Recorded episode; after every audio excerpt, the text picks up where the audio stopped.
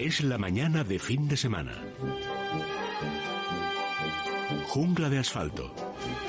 Con el padre Mundina y Miguel del Pino.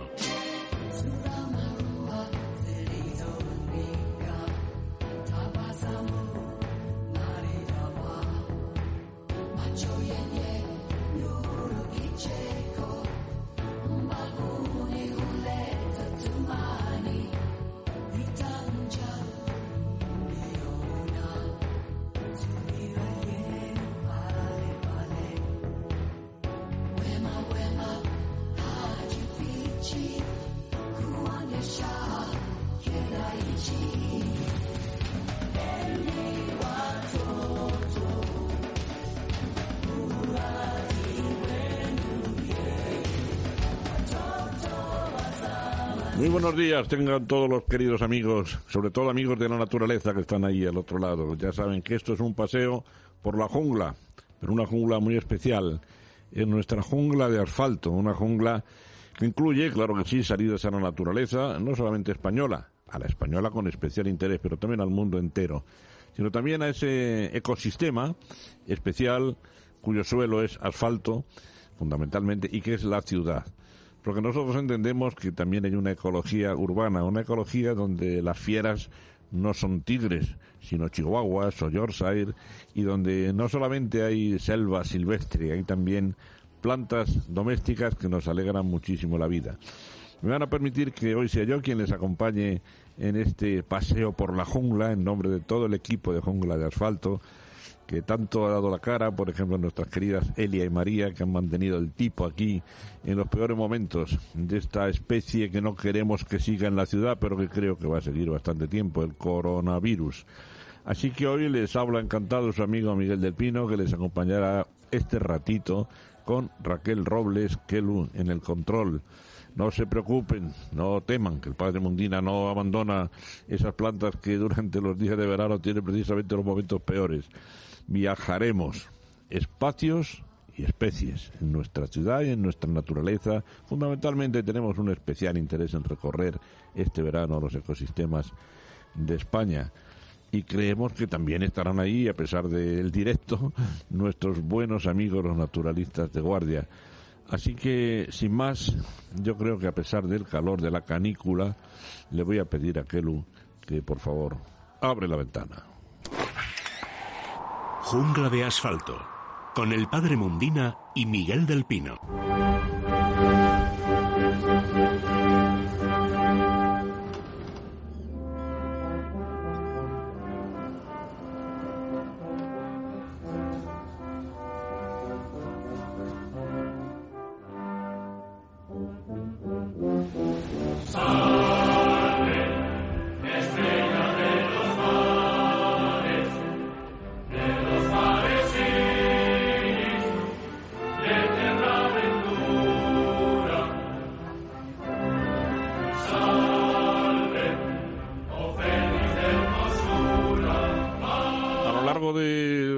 mi ya larga vida de naturalista, como es natural, guardo muchos recuerdos. Uno de ellos es imborrable, fue vivir una procesión marinera, fue exactamente en tierras de los mares de Cádiz, en Chipiona, exactamente. Una de esas procesiones en las que los marineros sacan al mar a su patrona, la Virgen del Carmen. Acabamos de celebrar la fiesta de la Virgen del Carmen eh, allí vivimos, por cierto, ese día una tempestad, una tempestad relativamente fuerte. No pudimos, digo en plural porque yo iba acompañando a los marineros con las cámaras aquel año de televisión española y no pudimos completar el recorrido precisamente por la, la, violencia de aquella tempestad, pero todo terminó bien. Claro que sí, volvimos a puerto y yo guardo un recuerdo imborrable, sobre todo del fervor, del fervor marinero de esos hombres del mar, y aún dicen que el pescado es caro, ¿eh? que se juegan la vida todos los días para que podamos tener esa fuente de alimento tan importante como es el pescado. Yo me juré entonces a mí mismo que todos los años, mientras yo siguiera en el mundo de la divulgación, cada vez que llegara la festividad de la Virgen del Carmen, muy querida para mí también, por, por así se llamaba mi madre, así se llamaba mi hermana, pero que todos los años sería, al llegar a estas fechas, un recuerdo de esa festividad marinera y de esos hombres del mar. También recuerdo en cierta ocasión trabajando con televisión en, al aire libre, una serie de naturaleza, que tuve el inmenso placer de, bueno, tuvimos que parar un rodaje porque había naufragado un pequeño pesquero. Salimos todos, incluso los barcos de televisión, y se para todo, se deja de faenar y se sale en busca intentando ayudar a los náufragos y tuvimos la inmensa satisfacción de coincidir con uno de los barcos que había rescatado al marinero que había caído al mar. Fue algo de una belleza inenarrable, ¿verdad? Por todas estas circunstancias, yo repito, me hice el firme propósito de todos los años en los que yo siguiera trabajando en los medios de comunicación, y bien a gusto que lo hago ahora en Jungla de Asfalto, haría un recuerdo a esta festividad y a estas circunstancias, y un homenaje a los marineros. Por otra parte, en Madrid tenemos la canícula, esa canícula, si quieren, zarzuelera, ¿verdad? De los tiempos de la verbena de la paloma, del, calor en Madrid, desde la Virgen de Julio hasta la Virgen de Agosto, desde la Virgen del Carmen hasta lo que es en Madrid la Virgen de la Paloma, la patrona extraoficial de Madrid, ¿verdad? Son los días del calor, es la canícula, porque después cuando pasa ya la Virgen de agosto, las noches son más fresquitas, en definitiva, que hay que aguantar. Y hay que aguantar de manera heroica, históricamente, porque en nuestra jungla de asfalto y en nuestros campos sigue viviendo ese monstruito que es el coronavirus. Miren, siguiendo con el comentario, aún a riesgo de extenderme un poquito más de lo que quiero, nunca ha sido tan grande el Real Madrid, creo yo, como en la celebración de esta liga recién conquistada cuando se ha dado la, instrucción, la petición, casi la orden por parte del presidente de Real Madrid y de todo su equipo de que no se saliera a las Cibeles a festejarlo como otros años. Así se ha hecho de manera ejemplar. Por cierto, no todos los clubes de España han hecho lo mismo, con ascensos y con descensos y con gaitas, ¿verdad? Se han sobrepasado todos los límites en algunos casos. El Real Madrid ha sido ejemplar en este sentido. Voy a convocar al madridismo en, nombre de don Florentino Pérez a que hagamos lo mismo después de conquistar la Champions allá por la Virgen de la Paloma en el mes de agosto, ¿verdad? Porque, repito, seremos así más grandes y más ciudadanos. En cuanto al, a la trayectoria del virus que él y yo venimos haciendo todo, tradicionalmente en todas las aperturas de ventana de jungla de asfalto, mm, hemos tenido una incidencia triste, lamentable y no sé si inevitable, que es la reaparición de brotes acompañados a la recogida de la fruta, a los temporeros. Cuando teníamos tanto miedo al turismo de lujo, al turismo de alcohol, a los gamberros, hablando en claro, ¿verdad? Sin embargo, hemos tenido una entrada del virus por estos, estos hombres y mujeres, muchos más hombres que mujeres, que vienen a hacer la recogida de la fruta, temporeros de la fruta, ¿verdad?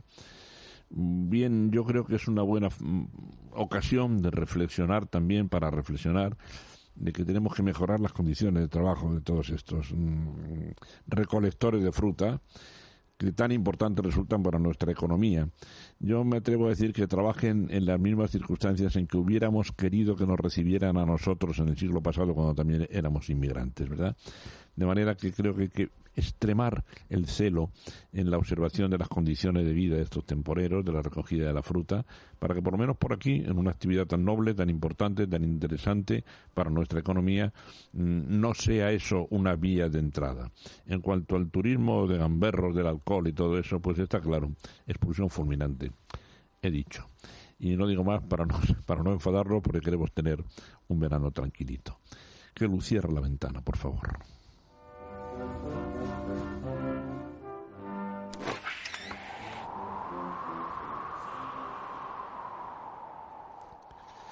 por esas terrazas, sobre todo las orientadas al mediodía, muchas plantas dicen quiero agua, tengo sed, que me cuiden de manera especial, que es un momento muy grave este momento del verano para las plantas. ¿Y qué se creen? ¿Que el padre Mundina no se acuerda de eso? Bueno, naturalmente, claro que sí. Eh, ningún verano nos ha abandonado el padre Mundina y este, por supuesto, tampoco. Así que vamos a escuchar. A ver, padre, ¿qué nos ha preparado para hoy?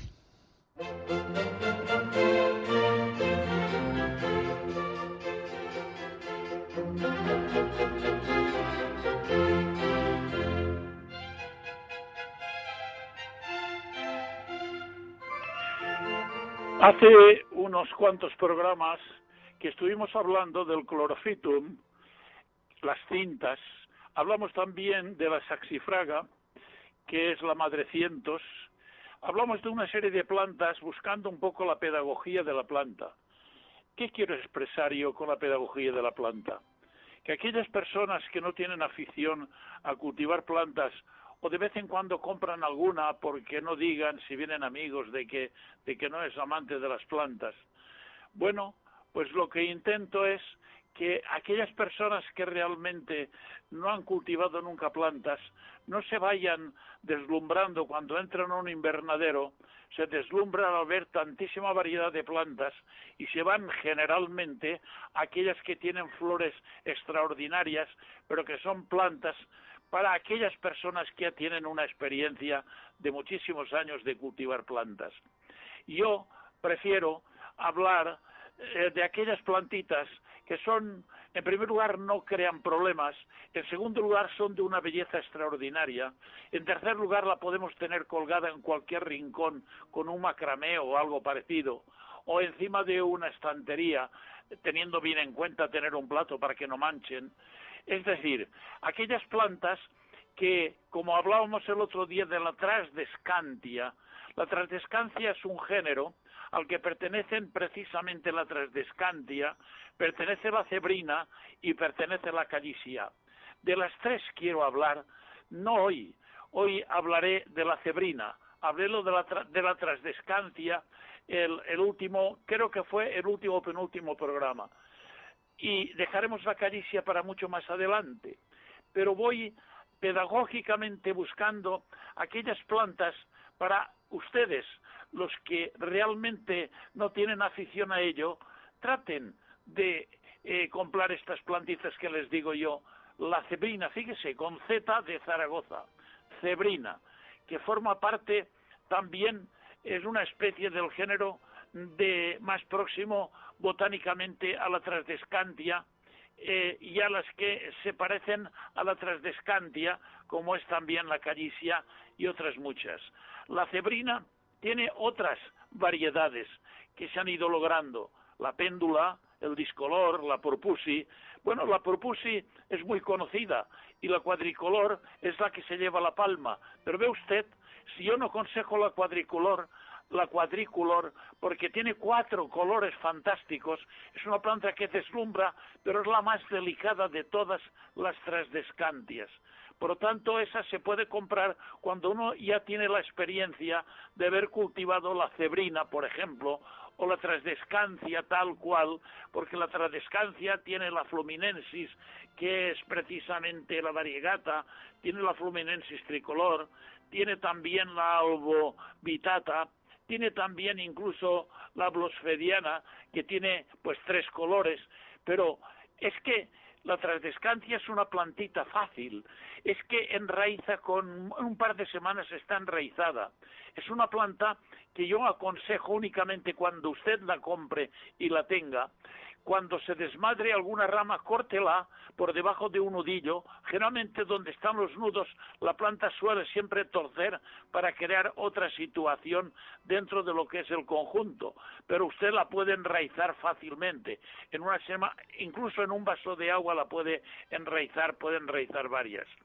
El género cebrina ha sido cultivado, digamos, con predilección por muchas generaciones de nuestros antepasados, pero le puedo asegurar que también en América eh, Latina, en todos los países de América, estas plantas tienen una, un gran predicamento, porque saben que duran mucho, que allí donde las colocan dan una sensación de belleza, es una pincelada de naturaleza metida dentro y en cambio no tienen que estar eh, preocupados de aquella planta que les, eh, digamos, les fascinó cuando entraron a un vivero y hay una orquídea, pues una orquídea. Pero usted, no me, yo soy partidario de cómo no van a comprar una orquídea y otras, todas las que haya se pueden comprar, pero siempre que sepamos cómo las tenemos que cultivar y saber los detalles, porque las plantas como las personas, en realidad lo que necesitan a veces son pequeños detalles. Un detalle, por ejemplo, pues es el cariño, el afecto, el amor, es la comprensión, es el escuchar, qué difícil es que se escuche a una persona que tiene ganas de, explicar el problema que tiene y a veces no encuentra quién. Pues bueno, hay un montón de detalles.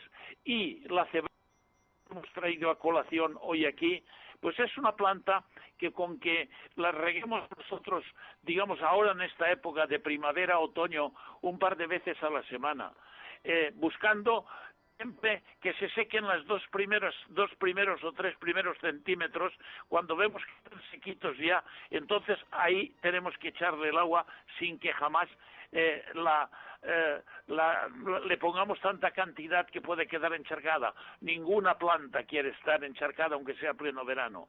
Tenemos también que abonarla pues cada 15 días o cada segundo riego echarle un poquito de abono que hemos de tener abono universal.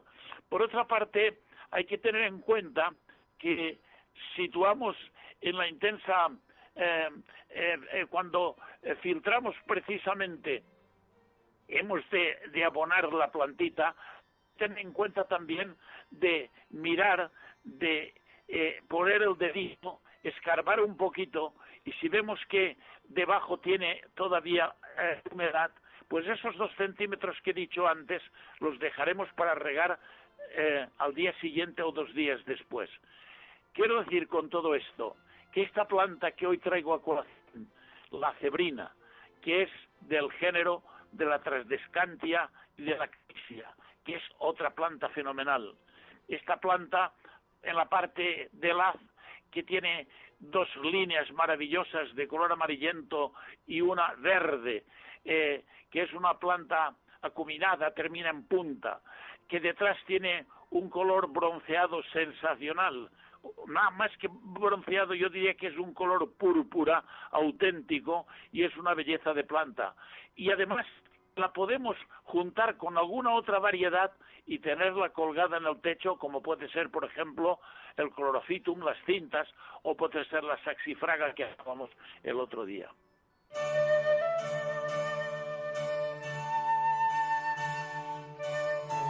Bueno, ya ven que el padre Mundina no nos olvida tampoco en plena canícula, ¿eh? y ahí estará con nosotros, claro que sí. Muy bien, pues nosotros ahora, después de recordar a nuestras amigas las plantas, que repito, esto es una selva, una selva doméstica, pero una selva, una jungla, la jungla de asfalto, y no pueden faltar en ella las plantas, ni mucho menos el padre Mundina. Y ahora pues también los animales tienen su protagonismo, claro que sí, y para eso vamos a abrir las puertas de un arca que tenemos ya llenísima de animales y ahora en el verano además hay muchas cosas que hacer. Así que, con cuidadito de que no se escape ninguno, ni una mosca, ¿eh? Por favor, abre, abre el arca. Es la mañana de fin de semana.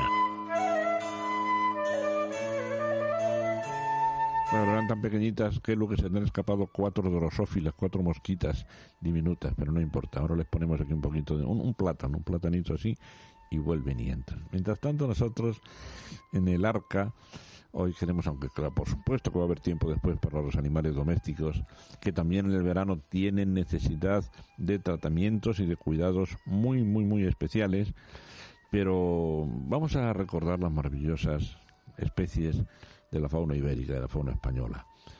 Muchos naturalistas del extranjero, turistas, turistas del extranjero, porque aunque algunos no lo crean, la observación, la simple observación de las especies animales genera una enorme cantidad de turismo y turismo además de primera categoría. El que venga aquí a ver un oso, a ver un lince, ese no se sube al alto de un coche dando voces y extiendo el gamberro y no poniéndose la mascarilla y todas esas cosas, ¿verdad?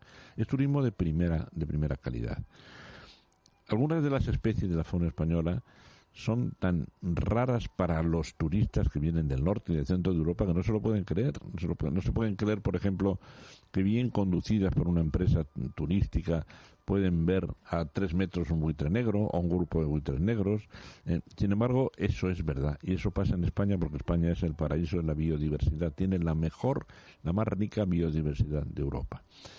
No todo el mundo, aunque viaje al corazón de algunas reservas especialmente importantes, tiene la oportunidad de ver de cerca a una de esas joyas de la naturaleza, pero a lo mejor con un poquito de suerte podemos hacerlo. Vamos a ver, por ejemplo, si recuerda cuál fue la primera vez que vio a un oso nuestro querido amigo y naturalista de guardia Ezequiel Martínez.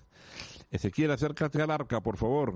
¿Cómo estás? ¿Estás por ¿Qué ahí? tal, Miguel? Buenos días. ¿Qué tal por ahí? Días. Estupendamente. Vamos a ver, con sinceridad, ¿eh? ¿recuerdas, tienes vivo recuerdo, cuál fue la primera vez que tú viste en España un oso? Eh, sí, por supuesto, porque es un momento inolvidable, igual cuando ves un lince, ¿no? Pero en este caso los dos momentos fueron preciosos. El oso, pues mira, lo vi además con gente, amigos y gente muy experta y muy buena, eh, una mañana.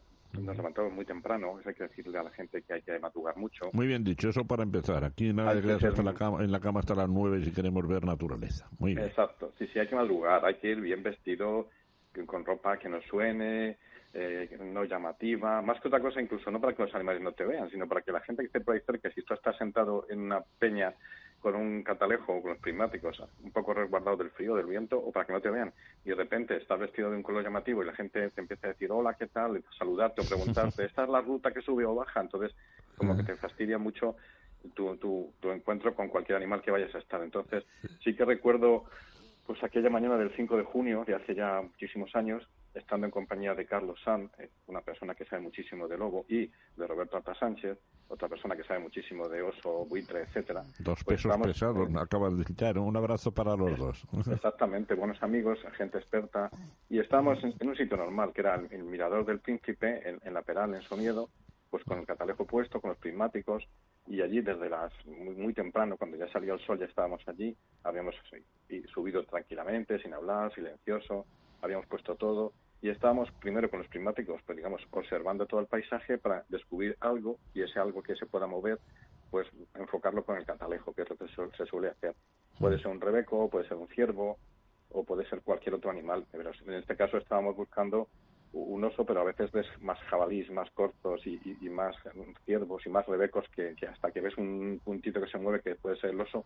Luego tú, como bien decías, el oso la gente dice, se cree que mucha gente que va a Somiedo, por ejemplo, y que contrata una empresa o que van allí al mirador, a los miradores que hay, donde se juntan pues bastantes personas para verlo, estamos siempre hablando de una distancia prudencial donde puedes estar hablando con, con tu amigo de al lado o con el que tiene el catalejo de al lado y el oso está 400 o 500 metros en la ladera de enfrente, claro, porque est- estamos mm, haciendo una observación, digamos, que, el animal no se va a enterar prácticamente que estamos allí. Vamos, puede estar, hablando, a veces hay hasta 30, 40 catalejos puestos y la gente nacional o, como bien decías, internacional está viendo el oso pues a 450 metros de distancia, línea recta de ti, y el oso está pues, allí comiendo eh, frutillos de selva de cazadores, por ejemplo, o está con las crías subiendo una ladera. Entonces, sí que la gente tampoco grita, por supuesto, ni hace ruidos, ni pones radios, ni pones cassette, ni cosas de estas, ¿no? De- para que la gente que esté allí esté más concentrada viendo el oso y comentando qué está haciendo, o si es una hembra, si es un macho, si ya lo conocen, si tiene algún nombre puesto, hay alguna, algunos osos que tienen nombre. Siempre, siempre hay que ser muy respetuoso y, que- y que la gente no piense que vas a miedo y ves el oso a 30 metros, 50, o incluso como pasa a veces que se creen que lo tienes ahí a, a dos metros, incluso puedes acariciarlo a la hora de comer. Eso pasa en las películas en los dos. Allí estamos hablando de un sitio salvaje, natural, con una buena población de osos, con mucha guardería, está todo vigilado, la gente muy respetuosa, como tú dices, gente extranjera que viene y española, muy respetuosa con el medio ambiente y mm, ven osos, gato montés generalmente también, jabalí, corzo, rebecos y todo con, una, con mucha, mucho respeto al medio ambiente, por supuesto. Yo me refería a los extranjeros porque no sé si soy eh, demasiado optimista o incluso iluso. Ahí tu opinión y la de la- los naturalistas amigos de, de este programa es muy importante. Yo creo que, el- que ese tipo de turismo, que me parece un turismo además de lujo, eh, un turismo especialmente interesante, puede ser muy, muy, muy importante en los años en que se va a quedar este bichillo indeseable que es el coronavirus, se, va- se va a quedar entre nosotros, ¿verdad? Sí, yo creo que ese turismo es buenísimo, o sea, es de cinco estrellas. Sí. Son gente que viene expresamente, como tú decías, de Holanda, Alemania, eh, Reino Unido, vienen expresamente a ver, pues en este caso, por ejemplo, el oso. Vienen organizados, eso sí, siempre, siempre vienen. La gente extranjera viene siempre muy organizada. Se han leído toda la vida y obra de Somiedo, del Parque Natural, de la Reserva Biosfera. Se han leído todo, vienen especialmente muy empapados de, lo que es eh, esa zona donde van a ir. Son muy respetuosos con los paisanos de la zona, que eso es importante, con la fauna también, por supuesto.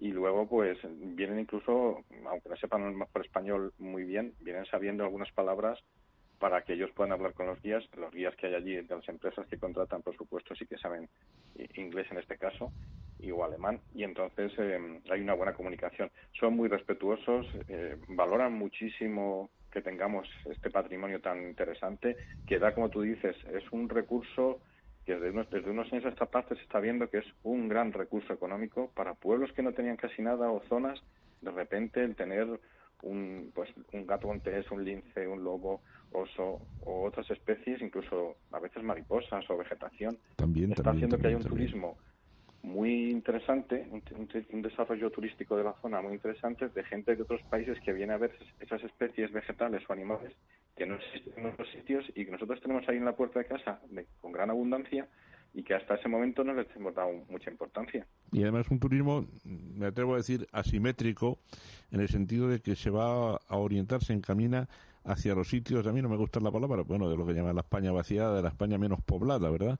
Y que precisamente pues comen en el restaurante, comen la fonda, creo que es algo fundamental, fundamental. Yo no sé si nuestros políticos serán capaces de valorar hasta qué punto tiene importancia ese turismo y que un oso vivo pues puede valer infinidad, tiene aportar infinidad de recursos a un, paisaje que sin él pues pues sería precioso, pero seguramente no tendría turismo, ¿verdad?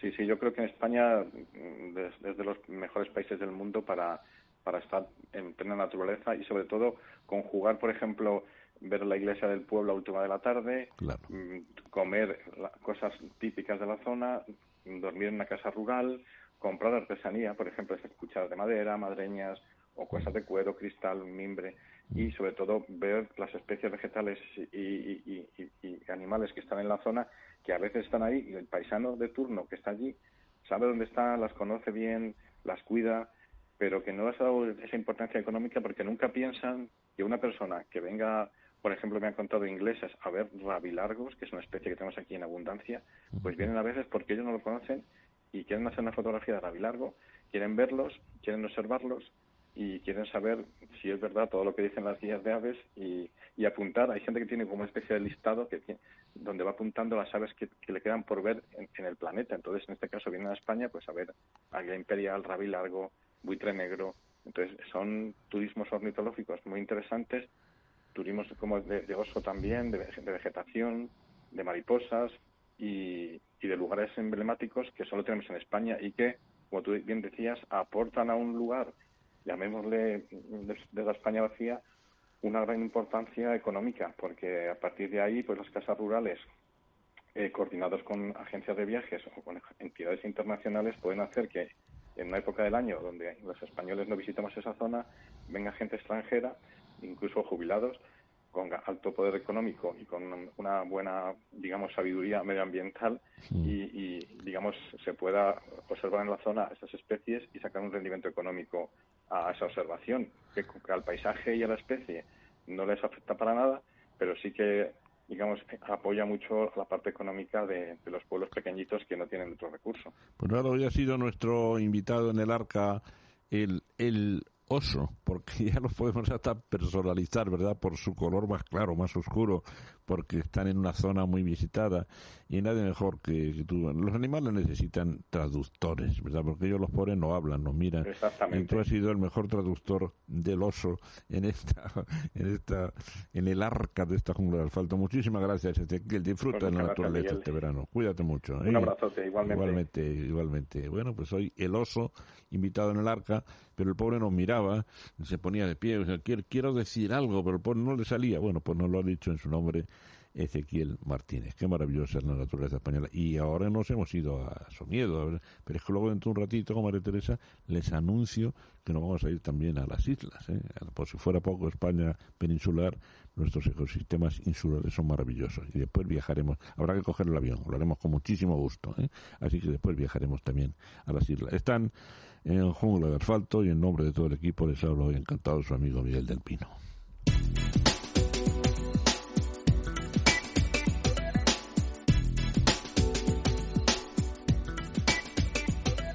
Claro, hablando de animales, no puede faltar la referencia a nuestros queridos amigos de Menforsan en Jungla de Asfalto. Hoy queremos hacer una, una sugerencia, como siempre, que es disfrutar de un buen champú para nuestros perros y gatos. Un champú especialmente necesario ahora en este momento del año que los parásitos eh, andan por ahí de manera especial. Pero el champú que les queremos recordar hoy es un champú que muy muy distinto a todos. Champú del árbol de té. Champú del árbol de té.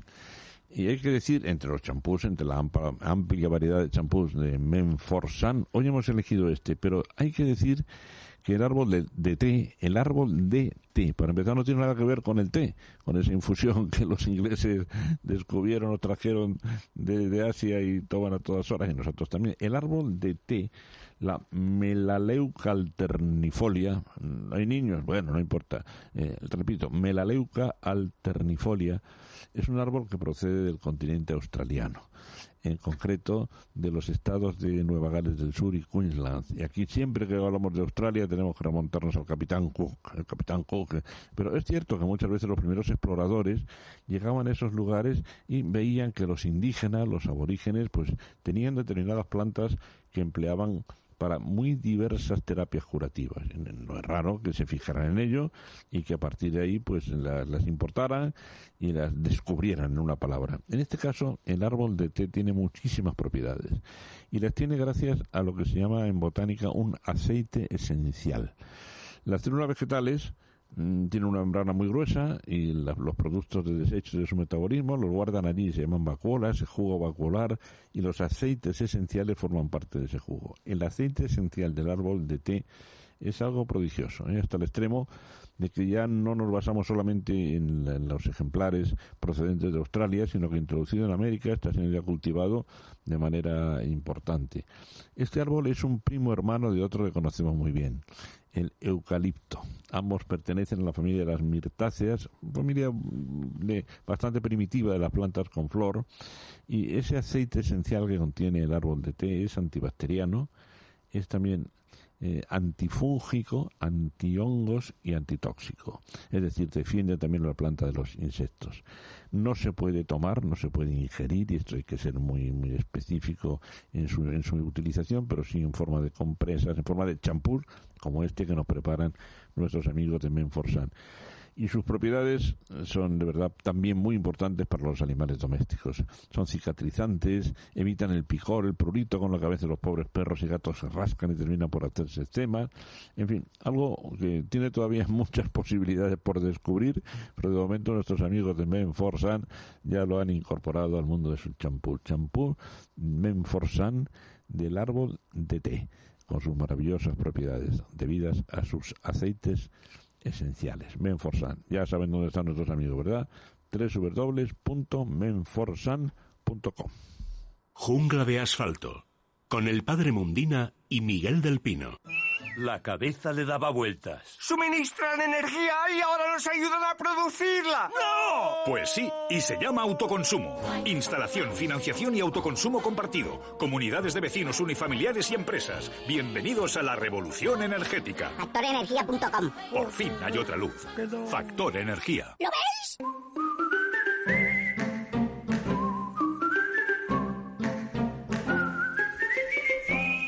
Cada vez cuesta más llegar a fin de mes porque cuando no sube la electricidad se estropea la lavadora o la caldera por culpa de la cal del agua. Antonio, buenos días. ¿Tenemos algún remedio económico contra todo esto? Hola María, muy buenos días. Pues contra los inconvenientes del exceso de cal tenemos eh, Masical, que es un pequeño dispositivo de, tratamiento de agua que se coloca sin hacer obras ni usar ninguna herramienta para eliminar o minimizar las incrustaciones de cal en tuberías y electrodomésticos, evitando sobre todo muchísimas averías. ¿Qué es lo que vamos a notar? Pues nada más colocarlo vamos a notar que la calidad del agua mejora notablemente. La podremos beber mucho mejor ahora, sin necesidad de cargar pesadas garrafas de agua viene muy bien también para cocinar o para ducharnos o para la limpieza de nuestro hogar. Vamos a ahorrar en productos antical, en detergentes y suavizantes, que le vamos a sacar mucho más partidos porque hacen más espuma y la limpieza tanto del cuerpo como de la ropa como de las manos es mucho más intensa. Pero también recuperaremos más caudal de agua, ese caudal de agua perdido por culpa de la cal y conseguiremos que funcionen mucho mejor calentadores, lavadoras, lavavajillas, calderas, etcétera. Hay mucha gente que piensa eh, que el cuerpo les pica después de la ducha por el tipo de gel, pero no, es por la cal en muchos casos, ¿verdad?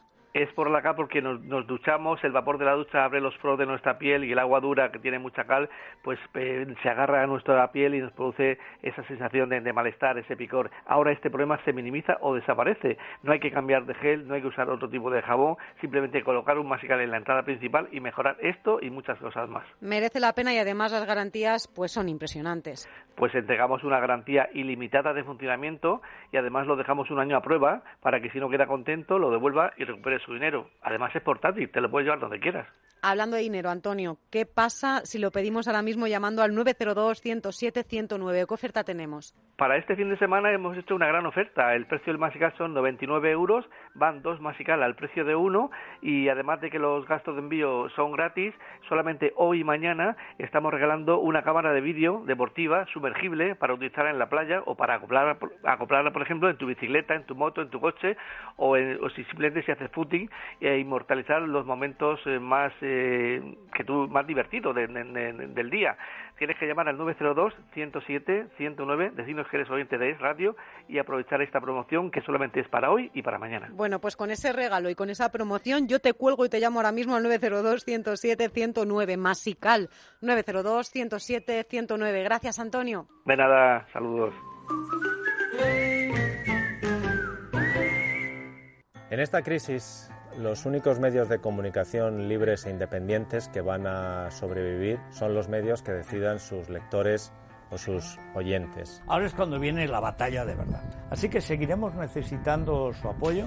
Porque eso nos ayuda a seguir informando, a seguir estando ajenos a las presiones del gobierno. Cualquier ayuda, por pequeña que sea, es para nosotros vital. Tenéis un enlace en la cabecera de Libertad Digital. Donde podrán encontrar una pestaña específica donde se explica cómo colaborar con nosotros, bien mediante alguna donación, bien haciéndose socios del Club de Libertad Digital. Ya ha habido mucha gente que ha colaborado de esa manera. Entra en Libertad Digital, busca el enlace con la palabra colabora y apóyanos.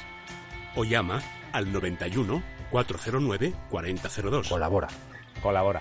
Colabora. 91 409 4002. Nosotros, como siempre, lo vamos a dar todo. Colabora. ¿Quieres que tu mascota esté guapa y se sienta bien? Menforsan, la marca líder en cosmética natural para tus mascotas, soluciona todas las necesidades de higiene y limpieza de nuestros fieles amigos. Todos los productos Menforsan están registrados y garantizados por Laboratorios Bilper, fabricante homologado y certificado desde 1958. Puedes encontrar los productos Menforsan en pajarerías, tiendas especializadas y clínicas veterinarias. Descubre los productos más naturales y el catálogo más completo del mercado. www.menforsan.com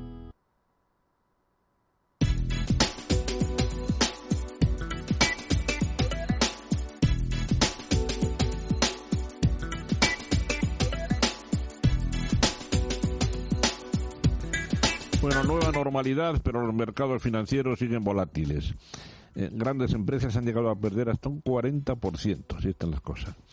Eh, algunas son auténticas gangas para inversores a largo plazo. La clave, identificar dónde invertir. ¿Quieres sacar el mejor partido a tus ahorros? ¿Quieres alcanzar una alta rentabilidad? Libertad Digital y Estrategias de Inversión te traen gratis el séptimo seminario económico en directo este jueves 23 de julio a las 16 horas. Entra en Libertad Digital o libremercado.com y reserva tu silla.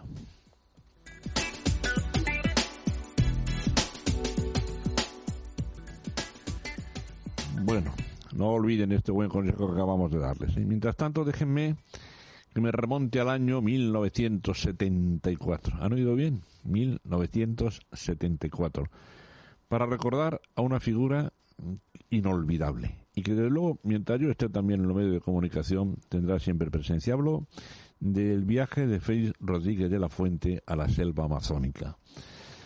Allí, para hacer una serie, una de sus series de televisión, descubrió que una tribu de indios tenía un par de ejemplares de uno de los mamíferos más interesantes del mundo y en peligro de extinción, el Apteronura brasilensis o nutria gigante del Amazonas.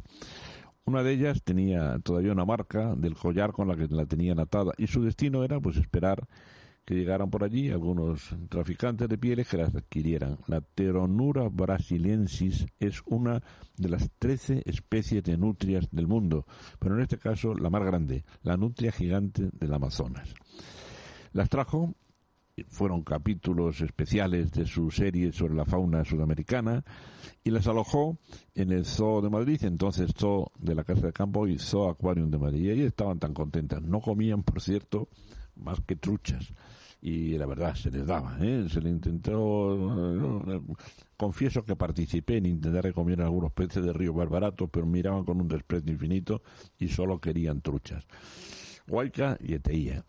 Pues se hicieron muy populares, pero entonces no se conocían todavía ni en España ni había salido el capítulo de Félix Rodríguez de la Fuente sobre la fauna amazónica. Y allí estaban y yo iba a presentar ese fin de semana uno de los espacios de Zoo Loco. Y llamé a Félix y le pedí permiso para presentar en Zoo Loco esas dos criaturas. Yo sabía que era un privilegio muy grande porque era un Zoo Loco de lujo presentar la nutria gigante en la Amazonas traída y me lo dio y se lo agradecí y se lo agradezco y me precio en recordarlo, ¿verdad? Y allí en una praderita de zoo tuve yo el honor de presentar a Huayca y ante el público español que venían corriendo por el césped, una verdadera preciosidad de animales.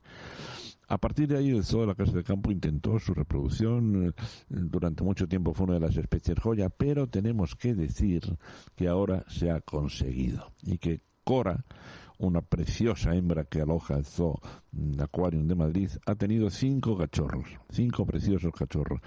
Pero son tan delicaditos los primeros meses de vida que hasta que no cumplen por lo menos cuatro o cinco meses no se presentan en público. Ya los han cumplido se han presentado. Y ha habido una fiesta incluso donde se han dado polos de trucha, ¿verdad?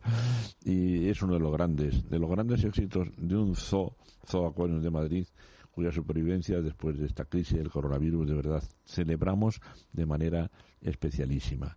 Un acontecimiento para el Zoo de Madrid, la reproducción de la nutria gigante del Amazonas, por la que les felicitamos cordialísimamente, ¿eh? y perdonen que haya yo tenido un momento de así de sensiblería quizá al recordar aquellos tiempos del año 74 en que Félix Rodríguez de la Fuente tuvo conmigo la, la extraordinaria deferencia de dejarme que fuera yo quien presentara en aquel inolvidable zoo loco sus nutrias traídas del Amazonas. Un recuerdo entrañable para Félix y para su familia, ¿eh? a la que me gustaría mucho tener invitado durante estos programas de verano en Jungla de Asfalto. Y vamos con los animalitos de compañía, que me preocupa mucho algo tan serio como el golpe de calor. No todo el mundo es prudente a la hora de sacar a sus animales a la calle. Doctor Oscar Piedrola, buenos días. Buenos días, Miguel. Qué animal tan preciosa la nutria. Qué bonita, ¿verdad? Y qué gran persona, don Félix. Don Félix. Esto que yo cuento ahora, lo cuento siempre que puedo, ¿eh? porque es un detalle que tuvo muchísimo valor. Imagínate traer dos joyas de la fauna así, tener preparado un programa estrella de televisión y andar yo por allí, eh, por el zoo, con, intentando que comieran otra cosa distinta de las truchas, sus dos nutrias maravillosas, y permitirme, Félix, que fuera yo quien los presentara en televisión a esos dos animales, para mí fue algo inolvidable. Y queda claro que no lo olvido, ¿verdad? Dicho sea en su honor y en su memoria. Bueno, y nuestros animalitos domésticos en plena canícula, de virgen a virgen, querido Oscar, de Virgen del Carmen a Virgen de la Paloma, el momento peor de, calor. Golpe de calor. Se te presentan muchos bueno, iba a decir responsables, muchos que se han descuidado por ser más suave, ¿verdad? Con animalitos que por salir a pasear cuando no se debe o por vivir en unas condiciones en un lugar demasiado cálido padecen el golpe de calor? Sí, sí, la verdad es que sí, Miguel. Fíjate que, que mm, nosotros siempre recomendamos, yo recomiendo en mi clínica que, que los animales salgan temprano por la mañana eh, y por la tarde a, última hora. Y cuando tienen que, salir al, mediodía, porque aunque siempre recomiendo salir tres, cuatro veces al día, mm. pero, pero en verano la verdad es que en Madrid, con el calor que hace, en toda esta zona de España donde hace tanto calor, si los perros salen a mediodía, por favor solo un ratito hacer un, pis rápido y, enseguida a casa, porque nada de ejercicio, nada de tirarles pelotas, porque hace muchísimo calor. Claro. Claro. Oscar, yo con los años me voy haciendo cada vez más indiscreto, ¿sabes? Y ya intervengo, ya intervengo. Señor, ¿no le parece que estaría mejor que saliera luego que me miran? Algunos me miran con mala cara, pero soy incapaz de, aguantarme, ¿verdad? Porque es que un perro, eh, corrígeme si no es cierto, se puede hasta morir en un golpe de calor. Sí, sí, sí. Ellos tienen, sabes Miguel, que, que ellos regulan la temperatura, no es como nosotros, que, sudamos, que regulan, es, es un mecanismo más eficiente para pérdida de calor. porque sudamos, entonces el, el, el frío que produce ese sudor, pues evapora ese calor en exceso que, se produce en, en- en verano. Sin embargo, los perros solo, solo tienen el mecanismo de jadeo o de tumbarse en sitios frescos, que es, pues, son, son mecanismos muy poco eficientes que a ellos les pueden servir en otra época del año, pero en verano eh, es bastante menos menos eficiente. Y, a- y entonces si salimos, si sacamos a los perros a horas con demasiado calor, sin haber bebido agua, sobre todo perros, los que más sufren quizá, Miguel sal- salió por aquí cefálicos, que Claro, son los perros claro. bulldogs, carlinos, y yo he llegado a, a- a decir a, a alguna persona que no que no era cliente mío, que, que, que se diera la vuelta, por favor, y fuera a casa, porque eran las 2 de la tarde y estaba corriendo con su boxer, pues a las 2 de la... pero por el perro y por él. Claro, porque bien, correr a las 2 de la tarde es un, es un horror, no hay que hacer eso. ¿Conseguiste mm, moderar tu lenguaje y hacer eso de forma porque sí? sí, Sí, lo sí, sí. Yo, yo creo que si- siempre es mejor llegar llegar a, a- Porque para mí lo más importante es que, el perro estuviera estuviera en su casa Claro. en, en- en ese momento. Entonces, si, si yo me pongo hecho, hecho un basilisco, que tú sabes que eso es muy difícil en mí, eh, pues seguramente no, no no hubiera conseguido nada. Pero yo creo que si a la gente se le explica, mire usted, eh, ellos no sudan, ellos no pueden beber agua cuando, cuando quieren, y, y además tienen un jersey que es continuo, que es su pelo, y cuanto más peludos, peor. Y entonces, eh, lo mejor es que estén, que, que estén en casa, pues, y que hagan ejercicio, pues, a horas tempranas, que es estupendo. Sí, señor. Yo, yo como profesor no era basilisco, pero ahora con los años me voy haciendo más gruñón. o sea, No, no era para nada. Hecho, fíjate el, el anécdota, Miguel, que Vinca, una de mis perritas, sí. mi galga, no quiere salir al mediodía. Yo saco, y la, se saco para hacer un pis y es que no quiere. Hace Tira para casa. Y fíjate que un galgo no es especialmente un perro con un pelaje muy tupido y, y son delgados, y, y- pero no quiere, no quiere porque lo pasa fatal con el El, calor. el- el galgo tiene, creo yo, una sensibilidad especial. Eh, cuento una anécdota muy breve. En cierta ocasión quería yo hacer para televisión un reportaje de un centro de recogida de animales y había un galgo precioso recogido, pero tenía una camiseta sucísima que utilizaba por ahí, además de rota en trozos, tal, que utilizaba como juguete. Y queríamos ver si conseguíamos filmarlo separado de su camiseta, pero fue imposible. La cogí y la ponía delante de la cámara como diciendo, mira qué bonito lo que tengo. Sí, luego- que vamos.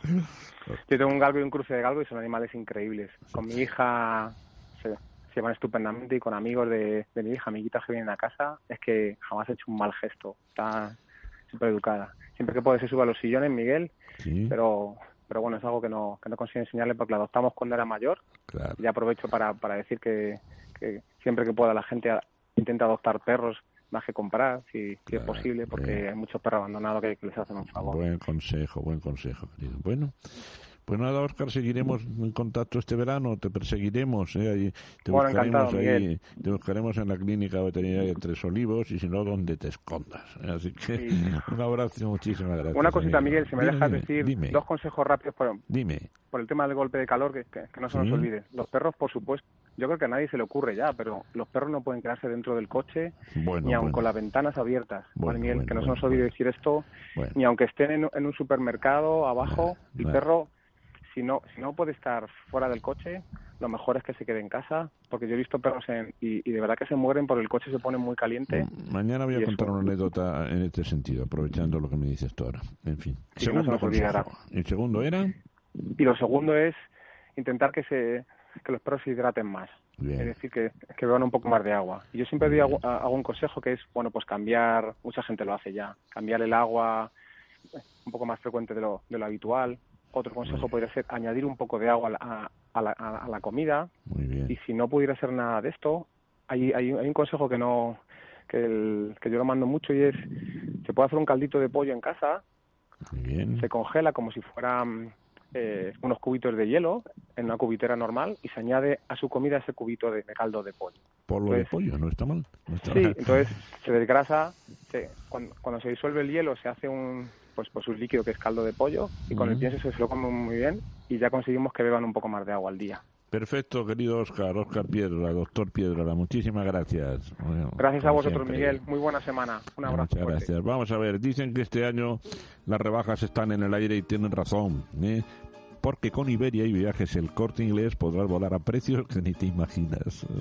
Disfruta de unas vacaciones increíbles y ahorra en el viaje para gastártelo en cenas, en compras, en recuerdo, en lo que tú quieras. ¿eh? Además, Viajes El Corte Inglés rebaja los precios pero no las ventajas, porque podrás contar con total flexibilidad en las reservas, pago en tres meses con tu tarjeta de crédito del Corte Inglés y hasta un 50% de descuento. Así que no lo pienses más y contrata ya tu viaje porque además podrás cancelar sin ningún gasto. Tienes hasta el 31 de julio para hacer tu reserva y disfrutar de las mejores rebajas del verano. Por ejemplo, viaja con Iberia hasta Canarias y Baleares desde 281 euros con 7 noches de estancia y todo lo que te ofrecen nuestras maravillosas islas, playas, naturaleza, gastronomía. ¿A qué esperas para ven y probarte los mejores viajes de la temporada donde siempre? En Viajes El Corte Inglés. Financiación ofrecida por Financiera El Corte Inglés y sujeto a su aprobación.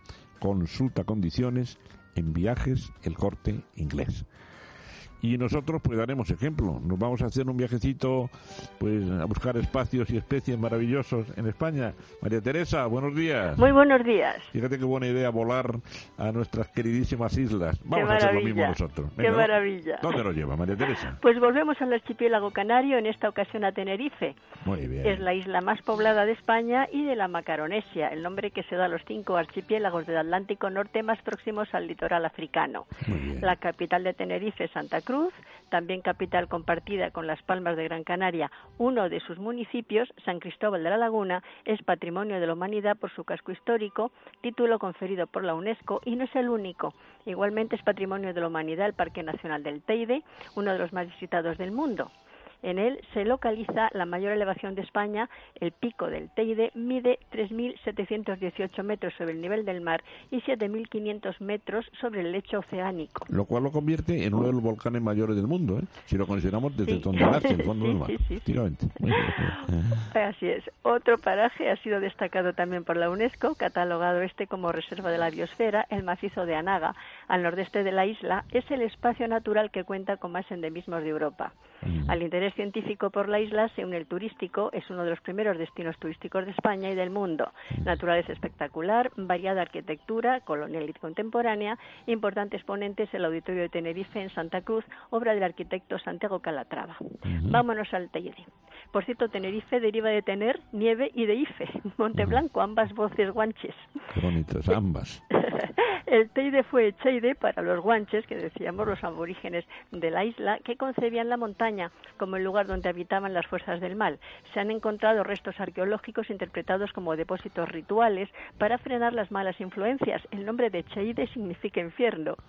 También para algunos historiadores, el Teide era considerado como el axis mundi o eje del mundo, un punto de contacto entre los diversos niveles del universo, cielo y profundidades de la tierra.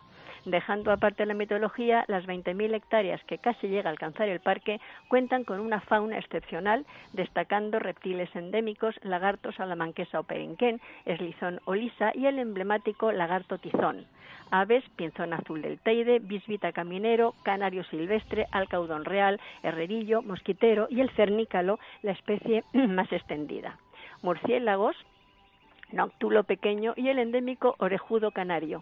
Los demás mamíferos han sido introducidos, muflón, conejo, gato cimarrón. Los invertebrados del parque representan un elevado porcentaje de endémicos, más del 40%, arañas, escarabajos, dípteros y menópteros. La floración en primavera atrae, entre otros, a la abeja de la miel, una riquísima miel, por cierto. Flora, la aparente sequedad del suelo hace resaltar más su vegetación perfectamente adaptada. 194 especies, 31 endemismos canarios y 32 tinerfeños. Retama, margarita, violeta y alili del Teide, flor del malpaís, tajinaste rojo, tajinaste picante y cardo de plata. Qué bonito nombre. Ya lo creo, ya lo creo que Qué bonito nombre. Como es habitual, recomendamos consultar en Internet la organización para las visitas en la página Tenerife Turismo Actualización sobre el COVID-19, Viajar a Tenerife condiciones e información de interés y tendremos dónde elegir también con las propuestas para las rutas. Bueno, entonces yo mañana me voy a ir por uno de esos sitios que has dicho para buscar algún pajarraco que me interese mucho y ya comeremos. ¿Eh, María Teresa? Comeremos también productos típicos. Pues sí. Muchas gracias. Un abrazo. adiós, adiós. Y hasta aquí el paseo de hoy en Jungla de Asfalto, amigos. Mañana volvemos. Muchas gracias por habernos acompañado. Gracias a Kelo en el control y aquí su amigo Miguel del Pino se despide. Hasta mañana con el gusto de siempre.